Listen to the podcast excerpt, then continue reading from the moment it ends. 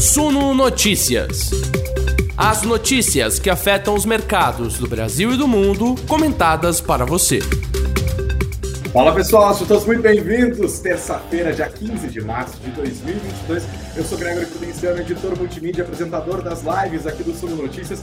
E agora nós vamos juntos olhando o que fez preço no mercado nesta terça-feira, tá? Dia movimentado, mas dia negativo para o Ibov, tá? Inclusive, o Ibovespa terminou na sua quarta queda consecutiva, 0,88% de queda, 108.959 pontos dia de queda das commodities, dia de mercado preocupado com o lockdown lá na China. Será que a economia chinesa vai derrapar? Quais serão as consequências disso para a economia global? E as expectativas com as negociações por um cessar-fogo lá na Rússia e na Ucrânia? Que fim que deu? Ajudou a derrubar o preço do petróleo, derrubou a Petrobras. Minério de ferro por causa da China também caiu, derrubou a Vale. Aí não tem como salvar, né? A nossa bolsa é muito exposta a commodities. Operamos hoje na contramão dos índices de Nova York e o fluxo estrangeiro que tinha nos ajudado até aqui hoje não deu muitas caras, não. Óbvio, né? As nossas empresas, justamente por estarem tão expostas a commodities, tendem a receber é, fluxo estrangeiro quando os commodities estão subindo. Quando elas estão caindo, deixa para lá. E no final das contas, o dólar acabou subindo, tá?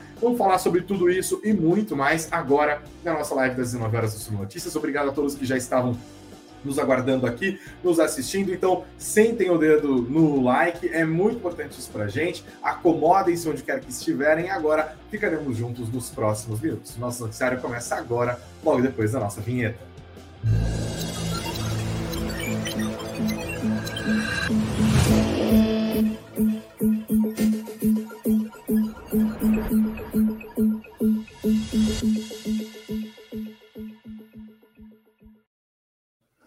Olá pessoal, sejam todos muito bem-vindos à nossa live das 19 horas. O dia foi agitado hoje e negativo para o Ibovespa, né? Como eu falei agora na nossa escalada, 0,88% de queda, 108.959 pontos. Foi a quarta queda consecutiva do índice. A moeda americana, por outro lado, teve a sua quarta alta seguida, 0,76% de valorização aos 5 reais e quinze centavos. A cotação completa é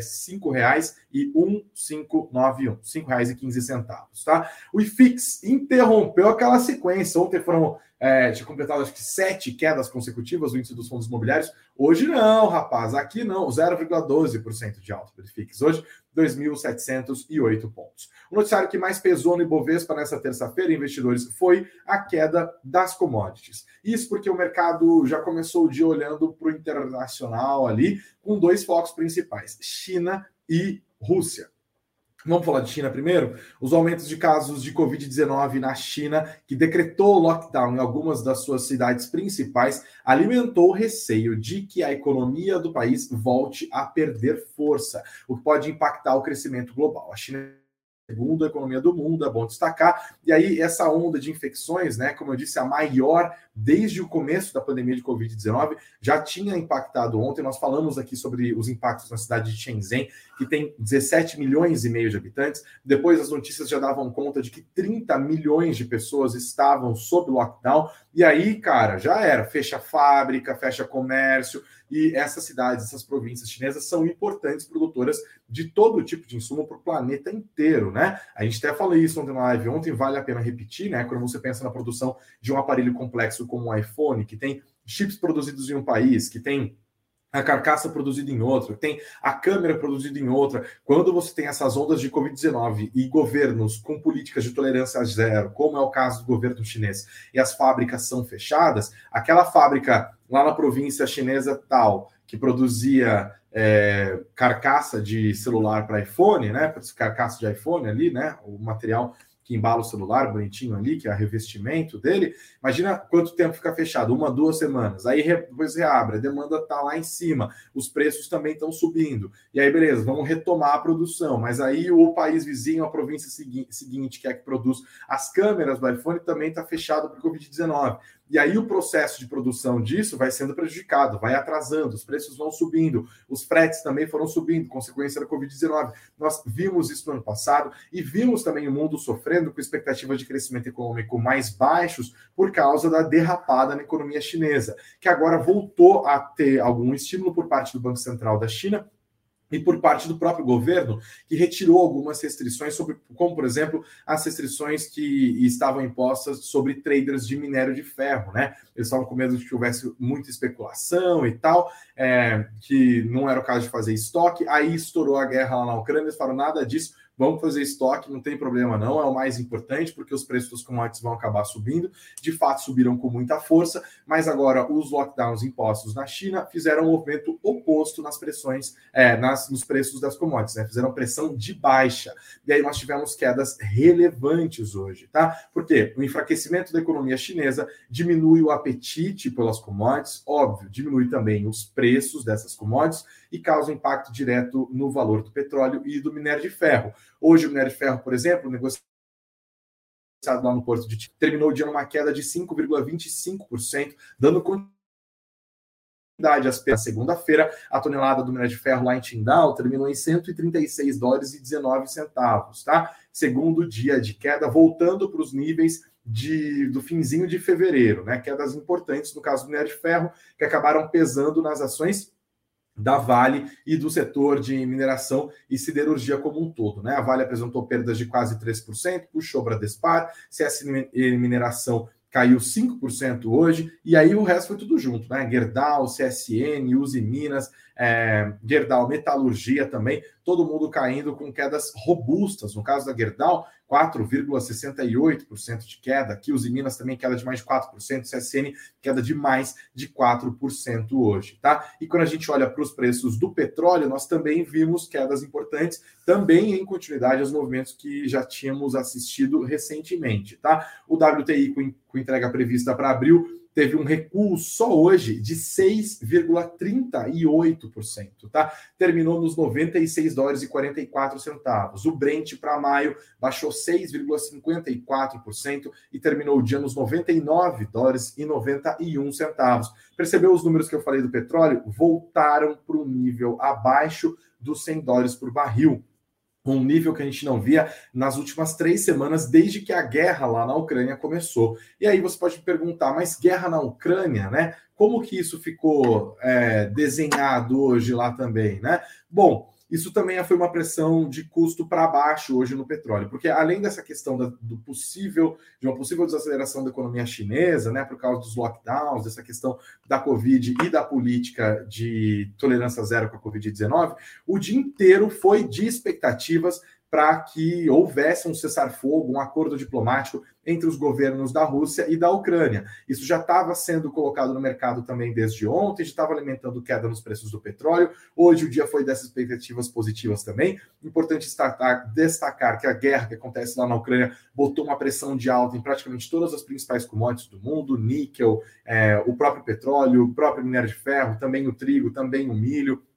A gente tem visto os impactos disso aqui também no nosso país, né? Os próprios reajustes anunciados pela Petrobras na semana passada, que ainda vão repercutindo e que fizeram com que vários agentes do mercado financeiro reajustassem as suas projeções de inflação, botou a curva de juros lá para cima, derrubou as empresas de varejo, construção civil e tecnologia que sofrem nesse cenário de juros mais altos. A gente viu todo o impacto disso. Agora o movimento é contrário, tá? E a pergunta que vai ficando é: se o, esse movimento de fato se sustentar e o petróleo recuar com força, a Petrobras vai fazer o movimento que ela fez na semana passada, mas de forma inversa. Eles vão reduzir os preços do petróleo. Imagina a pressão política que está sobre a empresa nesse momento, né? O presidente Jair Bolsonaro disse com segurança que a Petrobras vai reduzir os preços. De preços da empresa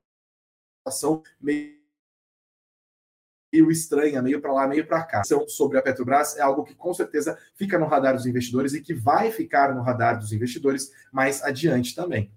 E agora falando um pouco mais sobre essa questão da Ucrânia, né, que era a expectativa é, do mercado hoje, acabou dando em água. É, eu vou botar na tela de novo aqui para vocês que nos acompanham ao vivo pelo YouTube, para vocês que estão ao vivo, é, que estão pelo YouTube também, mas que não é ao vivo, tá tudo bem, tamo junto, tá? Matéria aqui, ó, puxei da CNN Internacional, quarta rodada de negociações entre Rússia e Ucrânia é interrompida pela segunda vez. Tá? Então, um cenário complicado aqui, mas a notícia saiu já depois do fechamento dos mercados. Então, a gente pode ver o impacto dessa frustração é, amanhã, talvez, né? Ou então não, talvez o mercado continue acreditando que as coisas vão melhorar. A gente nunca sabe exatamente para onde que as coisas vão aqui, tá? Mas este é o destaque, leia a matéria que está na CNN Brasil. Nesta terça-feira, a quarta rodada de negociações entre Ucrânia e Rússia foi interrompida pela segunda vez. O conselheiro presidencial e negociador da Ucrânia, Mikhailo Podolyak, afirmou que as conversas com os russos são um processo muito difícil e viscoso no entanto, o representante ucraniano considerou que certamente há espaço para compromisso e disse que as negociações com os russos continuarão amanhã, quarta-feira, afirmando que existem condições fundamentais entre as duas partes. Mais cedo, ele já tinha dito que a reunião com a delegação da Rússia teria como principais pautas a regulamentação geral, um possível cessar-fogo, que é o grande foco do mercado, e acordos para a retirada de tropas da Rússia do território ucraniano. Lembrando que ontem já havia rolado essa tal de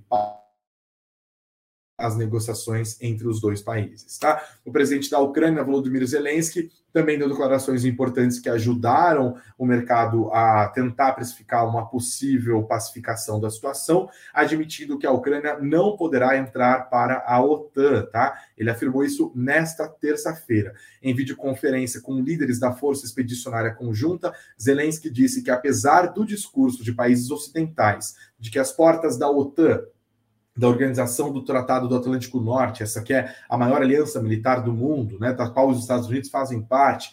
Ele disse que, apesar dos países ocidentais dizerem que as portas da OTAN estão abertas à Ucrânia, é preciso reconhecer na prática que não estão, disse Zelensky. A Ucrânia não é um membro da OTAN. Entendemos isso. Durante anos, ouvimos que as portas estavam abertas, mas também ouvimos que não poderíamos aderir. Essa é a verdade e ela precisa ser reconhecida. É importante destacar que uma das principais razões alegadas pela Rússia para invadir a Ucrânia era essa possível adesão do país vizinho à aliança, o que Putin via como um risco para o seu país. Outros países que compõem a OTAN e que são importantes nessa aliança militar, como a França e a Alemanha, já vinham em anos anteriores se opondo ao ingresso da, da Ucrânia é, na OTAN. Né? E agora o reconhecimento público do presidente da Ucrânia, Volodymyr Zelensky, de que o país não vai fazer parte da Ucrânia, né? tipo, não vamos mais nos enganar, deixa, que é boy lixo, é basicamente isso que ele está falando, ó, não compensa investir aí na OTAN, não, que a gente só vai sofrer, né? Então, mostrou um movimento de resignação, confirmou mais uma vez as falas recentes do Zelensky de que ele estava disposto a negociar. As negociações estão rolando, mas elas são difíceis, ou como disse o próprio membro do governo ucraniano, viscosas, né? Que termo curioso. É, para falar dessas negociações. Isso ajudou é, as bolsas de maneira geral. Os índices de Nova York acabaram terminando em altas importantes hoje, tá? Dow Jones teve uma alta de 1,82%, SP 500 subiu 2,14%, Nasdaq teve ganhos de 2,92% nesta terça-feira. Agora que eu percebi que eu não coloquei ela na tela, meu Deus do céu, o som deve estar ruim. Melhorou o som, pessoal? Pelo amor de Deus, vocês estão me ouvindo bem? Olha só o desespero do apresentador que não colocou a tela, né? Então as bolsas de Nova York acabaram indo bem com essa expectativa toda, né? É, com os, os, juros futuros também caindo, com os preços das commodities caindo. Isso é importante porque a gente está na véspera da decisão de política monetária lá nos Estados Unidos e também na véspera de decisão de política monetária aqui no Brasil tá bom? É, e aí, olhando para o Ibovespa, no entanto, há um movimento ao contrário, a nossa exposição a commodities faz com que o nosso índice acabe pum, indo lá para baixo, tá? E olha, no final das contas, a menor expectativa com inflação fez recuar a curva de juros futuros, é, isso também é importante, de novo, porque amanhã é dia de anúncio de decisão do Copom, né? Ajudou empresas do setor de varejo, ajudou empresas do setor de construção, ajudou tecnologia, tá? E claro, a, a, queda nos preços do petróleo também ajudou as empresas de turismo. Não à toa, quem liderou os ganhos do Ibovespa nessa terça-feira foi a Azul, 6,86% de alta. E é tudo empresa ali, ó, sabe? Está, é, empresa é, nesses setores que foram beneficiados com juros mais baixos. Né? Então, Azul, Pets, Cielo, Natura, Embraer, depois Cirela foram as empresas que mais subiram no Ibovespa hoje. É, e o destaque negativo aqui fica para o Magazine Luiza. Magazine Luiza liderou as perdas do Ibovespa pelo segundo dia consecutivo, perdas de 8,26% para as ações do Magalu nessa terça. Né? Ontem as ações já tinham caído com a expectativa de que a empresa apresentasse um balanço fraco. De fato, foi isso o que acabou acontecendo, né? E aí, com a confirmação, as ações acabaram de novo tombando. O Magazine, inclusive, se descolou do movimento que acabou acontecendo no setor de varejo, né? As, as ações acabaram decepcionando e liderando essas quedas. Leio na matéria que está no nosso site, no suno.com.br barra notícias, suno.com.br barra notícias. Ainda que o mercado tivesse poucas expectativas com os resultados financeiros do Magazine Luiza no quarto trimestre de 2021, consequência do cenário macroeconômico desfavorável, o banco Goldman Sachs avalia que o balanço divulgado ontem ficou ainda abaixo das projeções do mercado. O balanço não foi bem recebido pelo mercado, às 13h30 recuava 8,63%, fechou mais ou menos nesse valor. As ações do Magalu terminaram o dia em R$ 4,87, depois dessa queda de 8,63%. Na verdade, só hoje, 46 centavos de queda nos valores das ações da Magazine Luiza, tá? Lucro líquido da empresa no quarto trimestre foi de 93 milhões de reais, uma queda de 56,7% na comparação com os três últimos meses do ano de 2020, mas considerando o resultado ajustado, Magazine Luiza registrou um prejuízo líquido de 79 milhões de reais no último trimestre do ano passado, com a margem líquida de menos 0,8%. No acumulado do ano, o Magazine Luiza teve um lucro líquido de 590,7 milhões, uma alta de 50,8% em relação aos números de 2020, mas é difícil comparar com 2020 porque foi o ano da pandemia, né? Então, subir sobre 2020 é chutar cachorro morto, né? Não teve muito muito o que fazer. As ações caíram e aí começa aquele temor, né? Será que Magalu vai virar penny stock? Porque as ações estão caindo. Lembrando que Magazine Luiza foi uma das empresas que mais caiu no Ibovespa no ano passado e continua a sofrer, né? O cenário macroeconômico que pesa sobre Magazine Luiza, sejamos justos, também pesa sobre outras empresas, né? A Via representou resultados ruins, a Americanas teve resultados bons, mas é, quando a gente considera os dados macroeconômicos que pesam sobre o setor do varejo, é o, o sol nascendo para todos e a chuva molhando geral também, né? Então, mais alta, expectativa de juros mais altos, menor poder de compra, desemprego ainda grande no Brasil, é, salários médios mais baixos do, os menores salários da última década, né? Então, tudo isso pesa nessas empresas, elas acabam tendo que focar no investidor de renda mais alta, que é um pouco menos sujeito aos impactos da inflação, mas isso prejudica, né? Porque são empresas muito populares e tem outros fatores também que já estão espremendo essas empresas, né? Que principalmente ali, quando a gente considera as, os fatores é, concorrenciais, né? Empresas estrangeiras modificaram a cara do comércio varejista no Brasil, especialmente do comércio varejista online, né? A gente acompanhou e falamos algumas vezes aqui nas nossas conversas no Suno Notícias sobre o crescimento importante verificado por empresas como Shopee, empresas como AliExpress, além de outras empresas estrangeiras que já atuam no Brasil com muita força há muito tempo.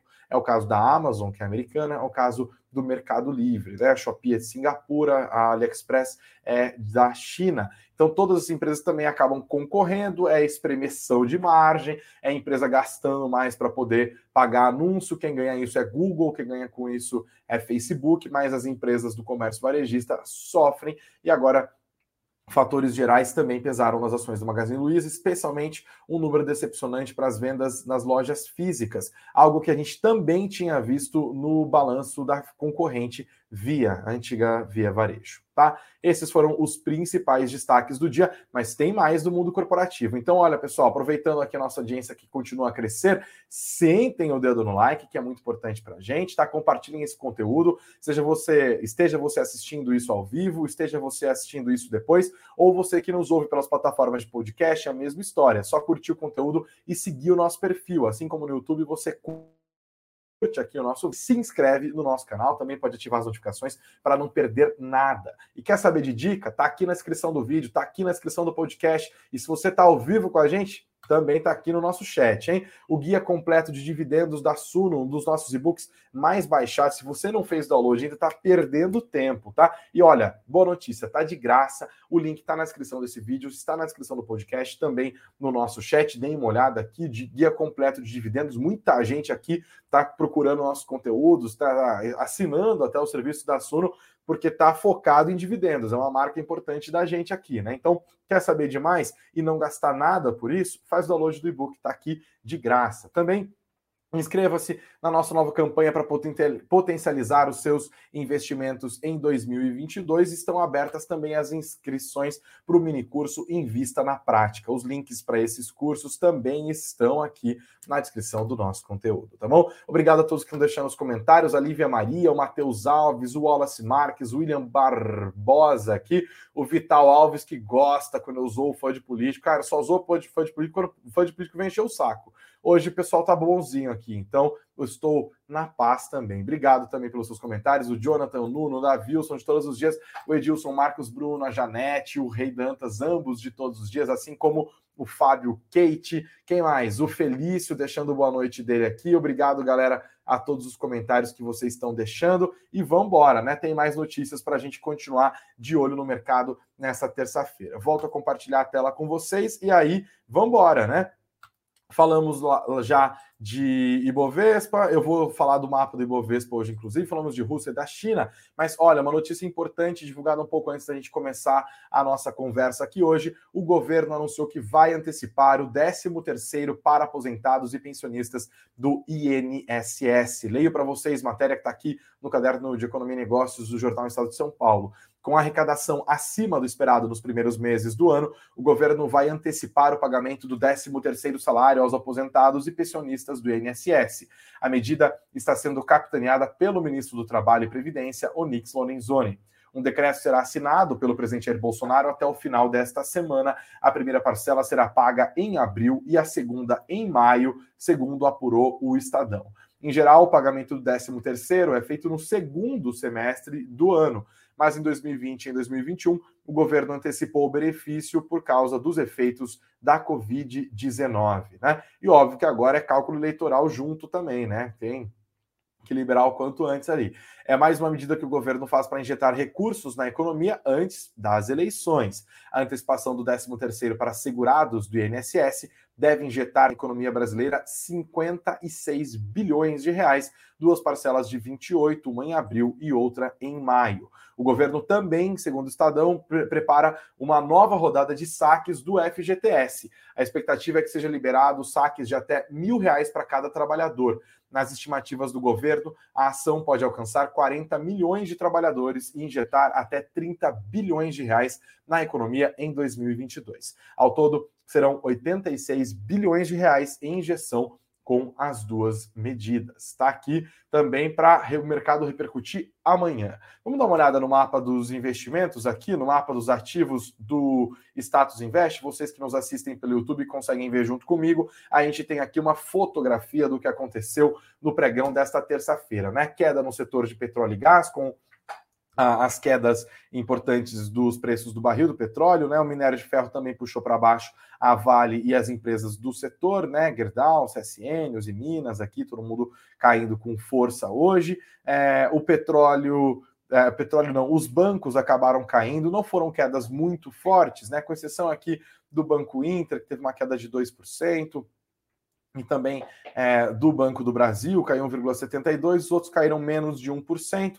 Pode ter também movimento de realização de lucros, nos casos das ações dos bancos que estavam subindo, né? São ações que, inclusive, ganharam ontem diante das perspectivas inflacionárias e de uma alta no, na Selic, como a gente vai acabar descobrindo amanhã. É, e hoje pode ter rolado um pouco de realização de lucros. Os bancos também tinham ganhado uma grana com aquela notícia de que o Banco Central tinha ampliado as regulamentações sobre empresas fintechs, né?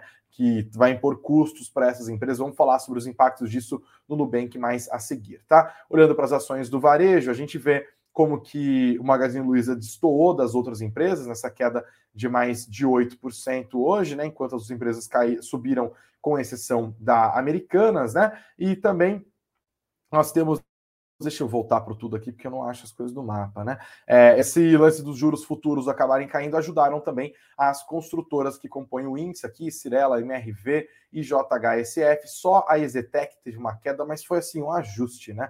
0,06% de queda para o setor da construção civil.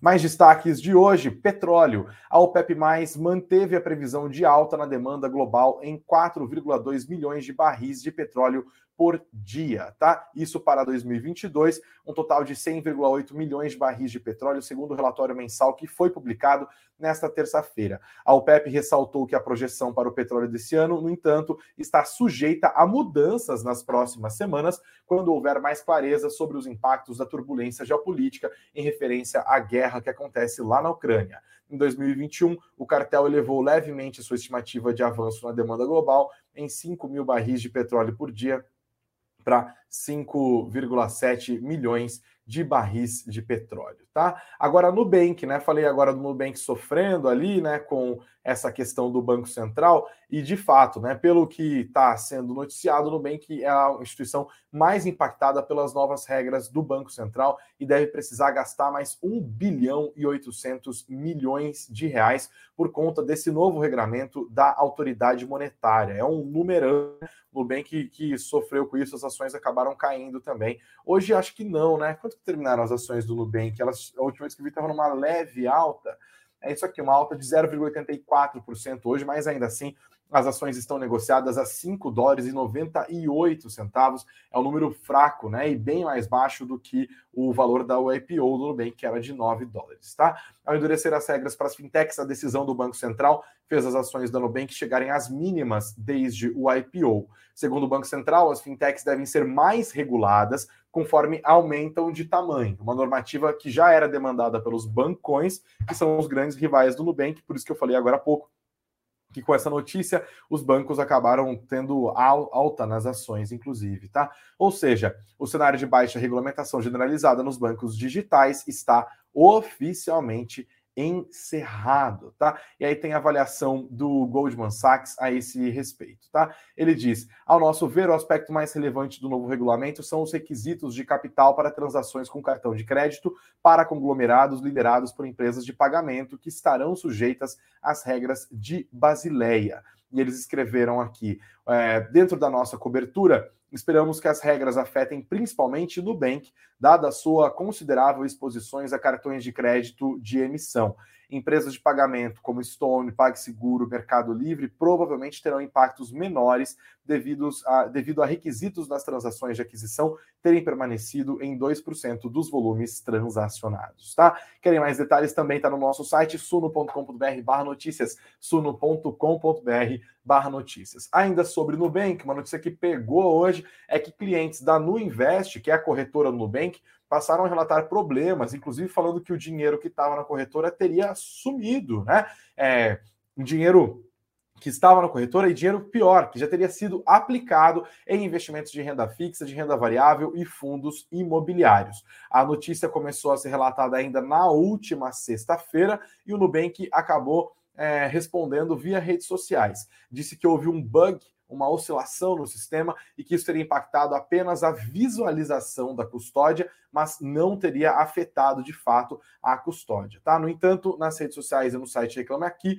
usuários permanecem fazendo reclamações na plataforma, isso porque o Nubank falou que o problema teria sido reparado ainda lá na sexta-feira, né? Um usuário de Blumenau, em Santa Catarina, escreveu hoje por volta das 14 horas que o dinheiro aplicado no Tesouro Direto sumiu e o usuário ameaçou até mesmo retirar os seus investimentos da plataforma. Vocês conhecem alguém que teve problema com a Nuinvest hoje, pessoal? Ou que tem, tem, vem tendo problemas? Os problemas é, foram resolvidos ou não? Nossa, só faltava, né? Esse negócio de dinheiro sumir, olha, o Itaú, o Nubank, outros bancos estão tendo problema com essa questão digital.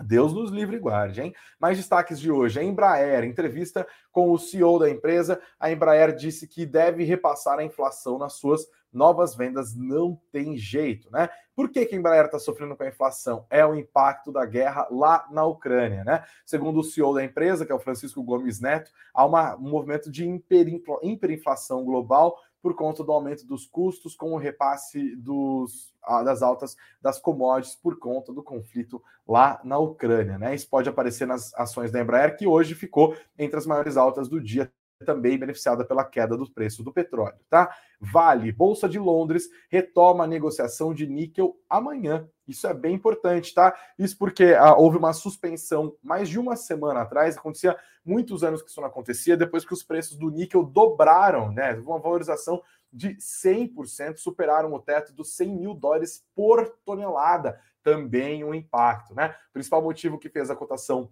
do níquel disparar foram as especulações sobre o impacto que as sanções da, do Ocidente à Rússia em resposta à invasão da Ucrânia, teriam na produção do metal, uma vez que o país de Vladimir Putin é o maior produtor mundial de níquel. Então, é bom ficar de olho. Isso também pode pegar nos preços das ações da Vale, porque a Vale é uma importante produtora de níquel, tá? E olha, galera, Amanhã não tem jeito. Amanhã é dia de um grande assunto para os investidores aqui no Brasil: Selic. Amanhã é super quarta. E aí eu já vou até me antecipar e pedir para vocês pegarem a lupinha e ó, prestarem atenção de fato, porque amanhã é super quarta, é dia de decisão de política monetária nos Estados Unidos, é dia de decisão de política monetária aqui no Brasil nós é, já temos o mercado apostando numa alta de um ponto percentual, ou seja, saindo a Selic dos atuais 10,75% para 11,75%. Isso já está, de certa forma, precificado pelo mercado, mas ainda assim há uma expectativa de alguma surpresa, porque fazer política monetária nesse cenário cheio de inseguranças, com guerra rolando de um lado, lockdown do outro, inflação bombando, o governo é, anunciando medidas que podem aumentar o risco fiscal, que também pode virar pressão inflacionária se o, o dólar acabar subindo muito, coisa que a gente já viu no ano passado com a PEC dos precatórios e tal. Olha, é um problemão, tá? e amanhã isso vai entrar no foco dos investidores. Além disso, também temos a decisão de política monetária lá do Federal Reserve nos Estados Unidos, e isso é um foco importante dos investidores, tá? Porque o que acontece lá nos Estados Unidos acaba fazendo o preço no resto do planeta. E se você quiser mais notícias para entender melhor como que o mercado está apostando para decisão de política monetária aqui no Brasil, tem essa matéria que está no nosso site, no suno.com.br barra notícias. suno.com.br barra notícias. Eu já tinha dito hoje na Morning Call, para ficar de olho em dias como hoje, que dias que antecedem decisão de política monetária, muito pertinho ali,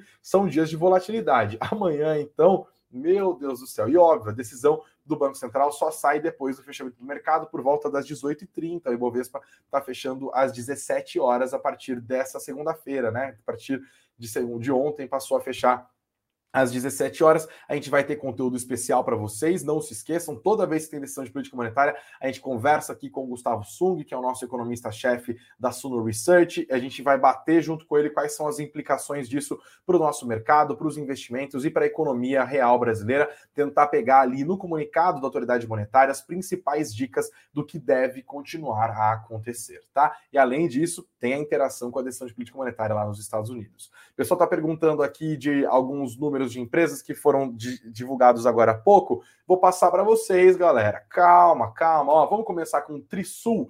Trisul, lucro de 16,8 milhões de reais no quarto trimestre de 2021, uma queda de 70% em relação aos últimos três meses de 2020. O EBITDA também registrou uma retração, 60% de queda em 0,8 milhões. Margem bruta perdeu 4 pontos percentuais, ficou em 32,3%. Despesas totais também caíram, 14%, ficaram em 30,9 milhões de reais, tá? Mais destaques aqui, que mais? Idux também divulgou seus números quarto trimestre, prejuízo líquido de 74,3 milhões de reais no ano passado, ante um prejuízo que tinha sido de 102,6. Então eles reduziram o prejuízo líquido, é uma melhora de 27,6% quando a gente considera o critério ajustado. No entanto, houve lucro de 2,2 milhões de reais, uma queda de 97,6% ante os 93,1 milhões de reais do resultado ajustado nos três meses do ano de 2020. A receita líquida da Idux subiu 9,1%, atingiu 1,05 bilhão de reais. A receita ajustada ficou em 1,07 bilhão, uma alta de 2,4% em relação ao mesmo período do ano passado. Aí do que se informou que tem hoje 1 milhão e 200 mil alunos na sua base total, um crescimento de 63,1% em relação a 2020 também. 2020 foi o grande impacto da pandemia. Né? E destacaram que no segmento premium são 12.500 alunos, uma alta de 5,5% na comparação com o quarto trimestre do ano passado e um resultado de crescimento de 20,2% na graduação de medicina e de estabilidade na graduação dos alunos do IBMEC, que também tem um ticket médio bem mais alto. Tá? O IBMEC fechou com 4,8 mil alunos, 0,9% a mais do que na comparação com o ano passado. Tá? Que mais que nós tivemos aqui de balanço hoje? Acho que era isso, né? Os principais falei de, de, de Trisul, falei de a, é, é, de Idux, beleza. Se tiver mais coisa, pessoal, fiquem em paz. Amanhã cedo, na nossa Morning Call, eu dou todos os números dos principais balanços que estão sendo divulgados agora, logo depois do fechamento do mercado. Perfeito? Galera, sentem o dedo no like, hein? Antes de ir embora, não se esqueçam também de dar uma conferida nos links que estão na descrição do nosso vídeo, dos links que estão na descrição do nosso podcast. Tem o link para fazer o download do guia completo de dividendos de graça e também para se inscrever nos nossos cursos, para você aprender a potencializar os seus investimentos em 2022 e também o nosso mini curso Investimentos na Prática. Invista na Prática, está aqui na descrição. Se você está junto com a gente ao vivo no YouTube, tá na nossa descrição aqui também, tá bom? Amanhã, a quarta-feira promete, né? Então, vamos que vamos, galera. Vamos caminhando para o fim da nossa conversa. Vou até botar a musiquinha aqui, ó. É isso.